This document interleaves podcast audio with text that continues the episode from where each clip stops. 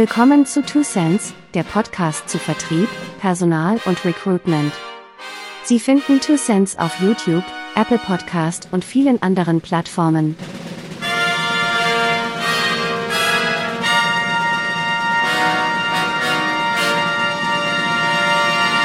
Herzlich willkommen zu Two Cents, dem Podcast zu Sales Recruitment und Service. Ich bin Thomas Zartro und das ist unser heutiges Thema. Dunning-Kruger und Recruitment, Teil 4, den Müller? Nö, ich will lieber die Meier. Langsam aber sicher nähern wir uns dem Ende des Recruitment-Prozesses. In den Teilen 1 bis 3 haben wir uns der Frage gewidmet, welche Aufgabe Recruitment hat, wie ein Anforderungsprofil erstellt werden kann und wie man an passende Bewerbungen kommen könnte. Nun geht es um die Gretchenfrage, die Frage, wen man einstellen sollte. Erinnern wir uns an den zweiten Teil, in dem es um die Erstellung eines nachvollziehbaren und realistischen Anforderungsprofils ging. Dieses Profil ist auch in diesem Teil des Personalbeschaffungsprozesses von übergeordneter Wichtigkeit. Idealtypisch hat Recruitment sein Bestes getan, um nur solche Kandidaten in die engere Wahl zu ziehen, die dem Profil entsprechen. In Zusammenarbeit mit dem Hiring Manager wurden Bewerber klassifiziert und die Entscheidung getroffen, wer zu einem Kennenlerngespräch eingeladen werden sollte.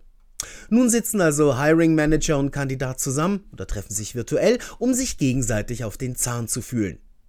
Der oft noch benutzte Term des Vorstellungsgespräches wird leider häufig so verstanden, als sei es am einstellenden Unternehmen allein, eine Entscheidung zu treffen.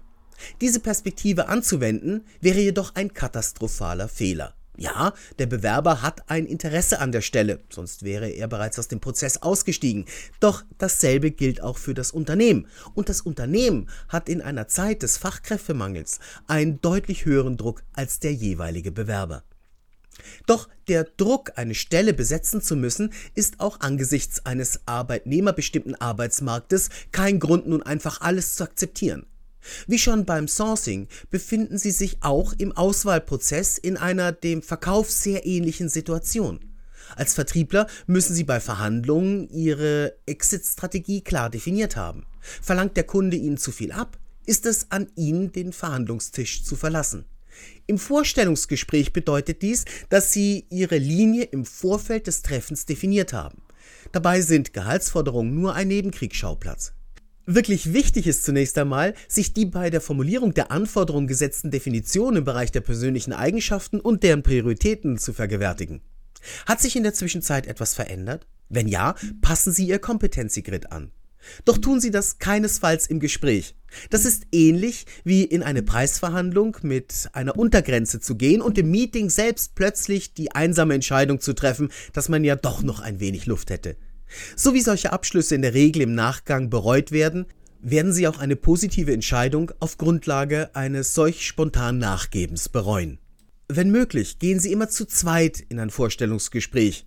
Das mag den Nachteil mit sich bringen, dass ein Bewerber sich unter Umständen zunächst unterlegen fühlt, hat aber den Vorteil, dass Sie ad hoc nach der Unterredung eine zweite Meinung hören.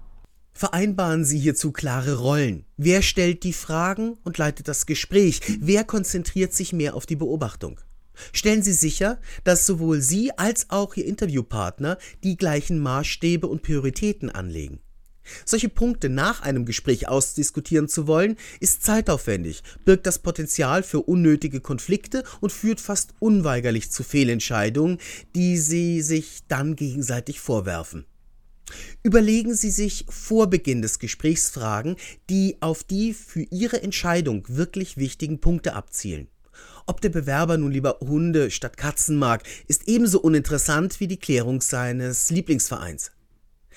Die Form der Fragen, die Sie stellen, ist essentiell. Ich selbst saß schon in Vorstellungsgesprächen, in denen Kandidaten mit Trickfragen unter Druck gesetzt wurden, um deren Stressresistenz zu prüfen, oder in denen pseudophilosophische Fragen einen Einblick in die Psyche geben sollten. Wenn Sie ein Baum wären, was für ein Baum wären Sie?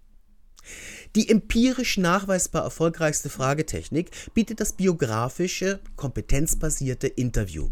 Dabei werden dem Bewerber nur Fragen gestellt, die sich auf konkrete Situationen in seiner Vergangenheit beziehen. Also nicht, wie gehen Sie mit Stress um, sondern erzählen Sie mir doch bitte mal von einer Situation, in der Sie sich gestresst gefühlt haben. Was war das? Was haben Sie denn da gemacht? Und was war das Ergebnis? Damit geben Sie dem Bewerber die Möglichkeit, Ihnen eine ganze Geschichte zu erzählen, was Sie befähigt, aus seinem Verhalten in der Vergangenheit Rückschlüsse auf sein wahrscheinliches Agieren in zukünftigen ähnlichen Situationen zu ziehen. Wenn Sie mehr über diese Interviewtechnik erfahren möchten, sprechen Sie mich gerne an. Neben der Vorbereitung ist natürlich auch das Setting des Gesprächs wichtig.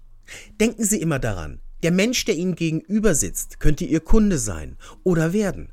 Er wird seinen Freunden und Bekannten von seinen Eindrücken berichten und diese Eindrücke werden das Image ihrer Firma ganz entscheidend mitprägen.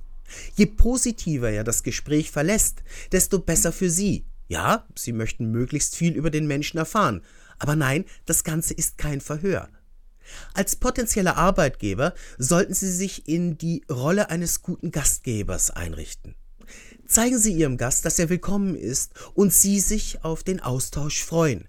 Geben Sie ihm einen Ausblick auf die kommende Zeit, indem Sie ihm erklären, wie Sie sich das Gespräch vorstellen.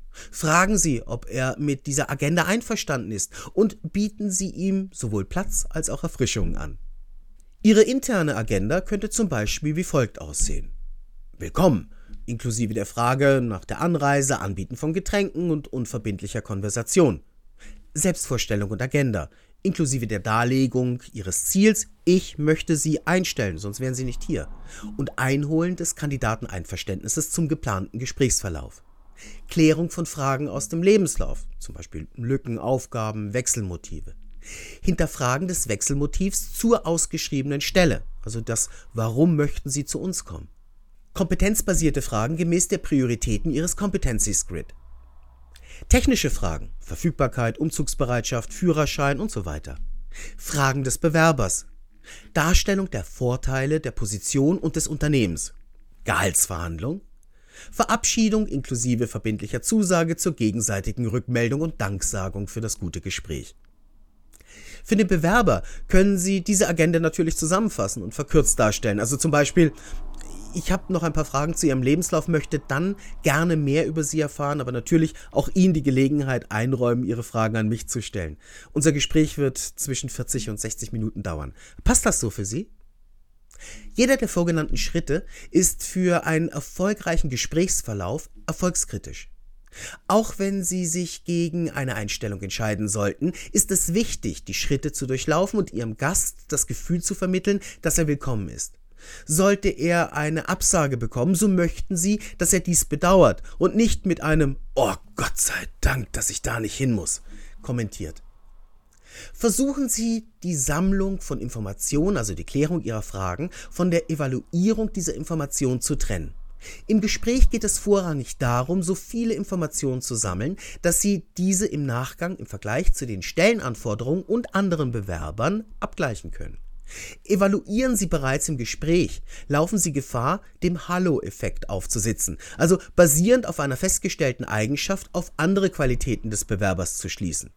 Nur weil jemand eloquent ist, muss er noch lange kein guter Verkäufer sein, der mit der von Ihnen gewünschten Kundenorientierung agiert.